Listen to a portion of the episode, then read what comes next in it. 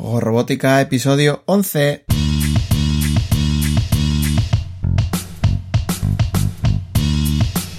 Bienvenidos a Juego Robótica, el podcast en el que hablamos de robótica educativa, iniciación a la programación, aplicaciones para docentes, entornos de programación para niños y en general todo lo que tiene que ver con despertar la curiosidad de los más jóvenes por la programación y la tecnología para que se conviertan en creadores y no en meros consumidores.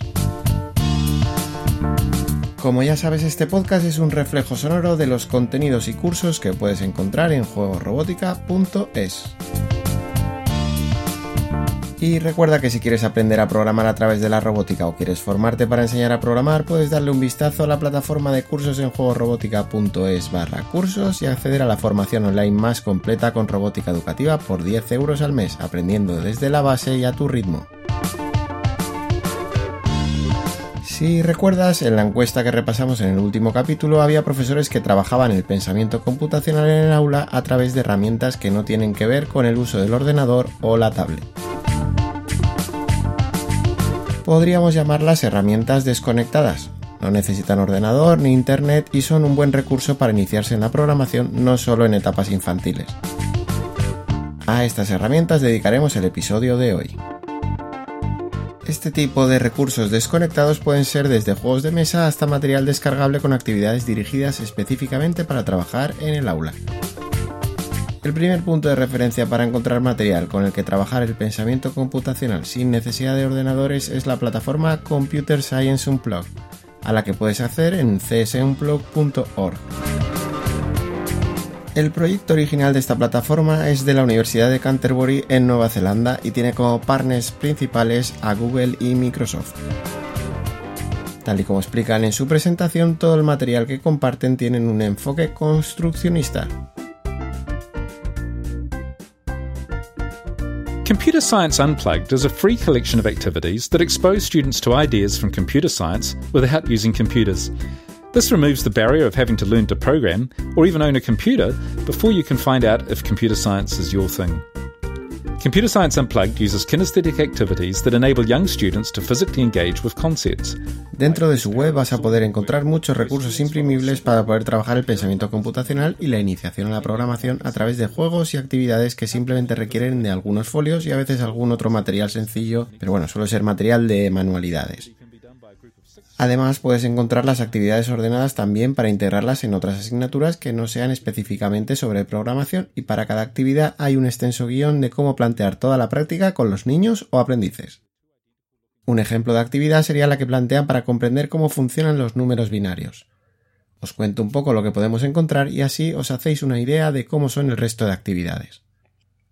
En la actividad de números binarios que vemos como ejemplo nos indican que los materiales necesarios van a ser papel, lápices y pizarra. Así de sencillo y así de clásico. Y se nos indican los enlaces de descarga del material imprimible. Se nos indica que la práctica está planteada para una duración de 45 minutos y dirigida idealmente a niños de entre 8 y 10 años. Todo el contenido se plantea a lo largo de los siguientes epígrafes. Cuestiones clave, inicio de la lección, actividades de la lección, aplicando lo que acabamos de aprender, reflexión sobre la lección y por último conexiones con el pensamiento computacional. Como puedes ver, son prácticas planteadas de manera muy minuciosa que nos facilitan mucho todo el planteamiento en clase. Pero no todo son buenas noticias ya que la página está solo disponible en inglés, que puede ser un problema para algunas personas. En cualquier caso, este proyecto tiene ya muchos años y puesto que todo el material se comparte libremente, es fácil encontrar traducciones del material, aunque no sea tan dinámico como usar la plataforma online tal y como está planteada actualmente. Concretamente, puedes encontrar el libro original traducido al español hace ya 10 años por Alfonso Rodríguez, Lorena Mendoza y Clara Eugenia Garza, este libro aglutina todas las actividades y la filosofía de trabajo y a pesar del tiempo que ha transcurrido te resultará de gran utilidad para plantear actividades desconectadas para practicar el pensamiento computacional y la programación. Te dejo el enlace directo de descarga del libro traducido en PDF en la página de este episodio del podcast en juegorobótica.es. La plataforma code.org también dispone de un buen número de actividades desconectadas publicadas en su web, aunque el plan de trabajo global no sea desconectado. Por eso me parece más interesante ir directamente a csunplug.org para descargar este tipo de material. Independientemente del material que tienes disponible en CS puedes crear recursos partiendo de juegos clásicos. Si pensamos, por ejemplo, en el funcionamiento de B-Bot y sus alternativas, en el que se programa el robot para que haga una secuencia de movimientos rectos y giros a derecha o izquierda, puede resultar fácil crear juegos con cuadrículas en los que los niños deban definir el movimiento de un personaje a través de una serie de órdenes. Esas órdenes de avance, giro izquierda y giro derecha pueden imprimirse o dibujarse en tarjetas que luego el niño puede utilizar para colocar una detrás de otra creando la secuencia. De hecho, hay juegos de mesa comerciales que se basan en ese principio para aprender a programar en secuencia a través del juego. Robot Turtles es un juego de mesa que es exactamente así.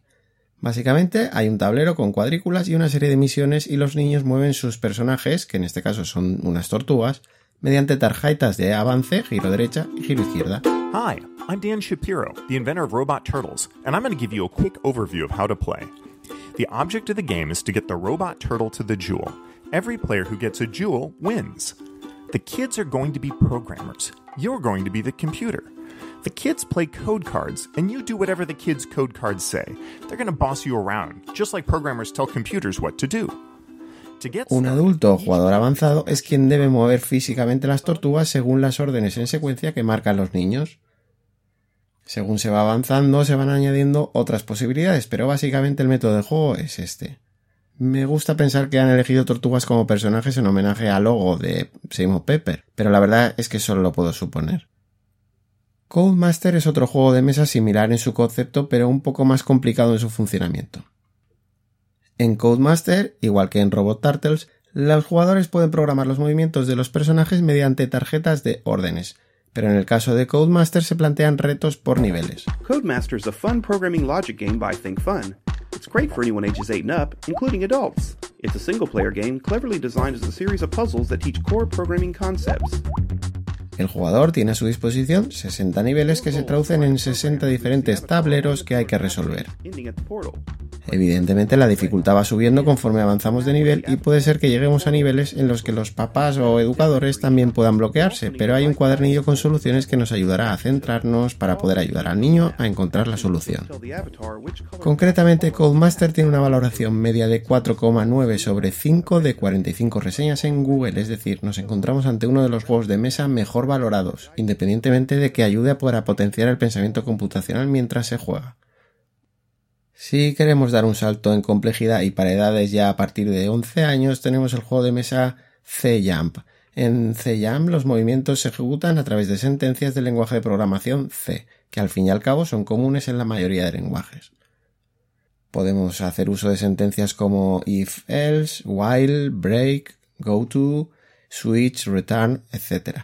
Y por si fuera poco, incluso incrementos y decrementos de variables. Como puedes ver, CJAM ya es otro nivel que no es simplemente iniciación, pero que puede venir muy bien cuando empezamos a trabajar con lenguajes por códigos y venimos de lenguajes por bloques para familiarizar a los chavales con las sentencias clásicas.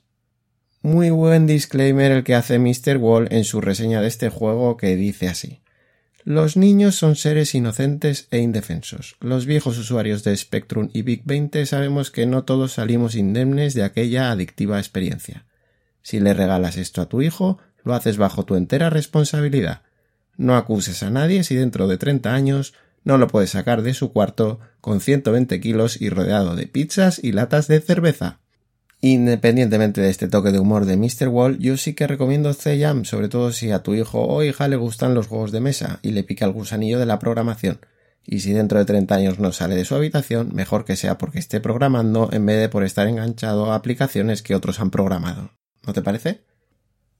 Hay muchos juegos de este tipo que se presentan en plataformas como Kickstarter, pero pocos llegan a comercializarse posteriormente. Uno de los que sí consiguió salir a producción fue Code Monkey Island. Aunque aún no está disponible en español, también puede resultar interesante. Además de los juegos específicos que hemos visto hoy, hay muchos otros juegos de mesa que fomentan la lógica y que también pueden complementar las prácticas desconectadas despertando el pensamiento computacional. Mi recomendación respecto a los recursos desconectados en general es que si te interesa trabajar los conceptos de programación sin ordenador, le des un primer vistazo al libro de CS Unplugged y que a partir de ahí crees tus propias actividades personalizadas para tu grupo de estudiantes o para tus hijos si estás pensando en juegos para casa. La lectura del libro te va a dar ideas más que suficientes para empezar a trabajar y de tu propia experiencia podrás mejorar el material. Precisamente de la experiencia de profesores que han utilizado técnicas desconectadas para iniciar en la programación, podemos intuir que luego los niños son más receptivos en las herramientas con ordenador, como puede ser la iniciación a Scratch, aunque no tiene por qué utilizarse primero los recursos desconectados y luego los recursos con ordenadores o tablets. Ambos tipos de herramienta pueden utilizarse en paralelo de manera que los recursos desconectados sirvan para liberar aulas de informática si hay una saturación en vuestro centro y podamos utilizarlas de manera transversal en otras asignaturas. De hecho, como os he comentado antes, en csunplugged.org nos van a orientar en qué asignaturas concretas podemos utilizar cada lección concreta para integrarlas con su currículo. Bueno, pues para finalizar, si tienes la oportunidad, yo te animo a utilizar este tipo de recursos con los que se fomenta mucho el trabajo colaborativo de grandes grupos en vez de grupos de dos o tres personas en un ordenador, pues normalmente con este tipo de actividades podemos juntar a toda la clase y puede servir para cohesionar a la clase tras varias sesiones con ordenador. La plataforma de cursos de juego robótica no es para nada desconectada y de hecho es completamente online, aunque también dispone de material para descarga en forma de prácticas. Dale un vistazo para formarte a tu ritmo, empezando desde cero y con el mejor soporte. Esto ha sido todo por hoy, nos escuchamos en un próximo episodio analizando otros recursos conectados o desconectados, algún entorno de programación, un kit de robótica educativa o cualquier otra herramienta que nos ayude en el aprendizaje de la programación y la robótica. Hasta entonces, que tengas una feliz semana, nos vemos en 7 días, adiós.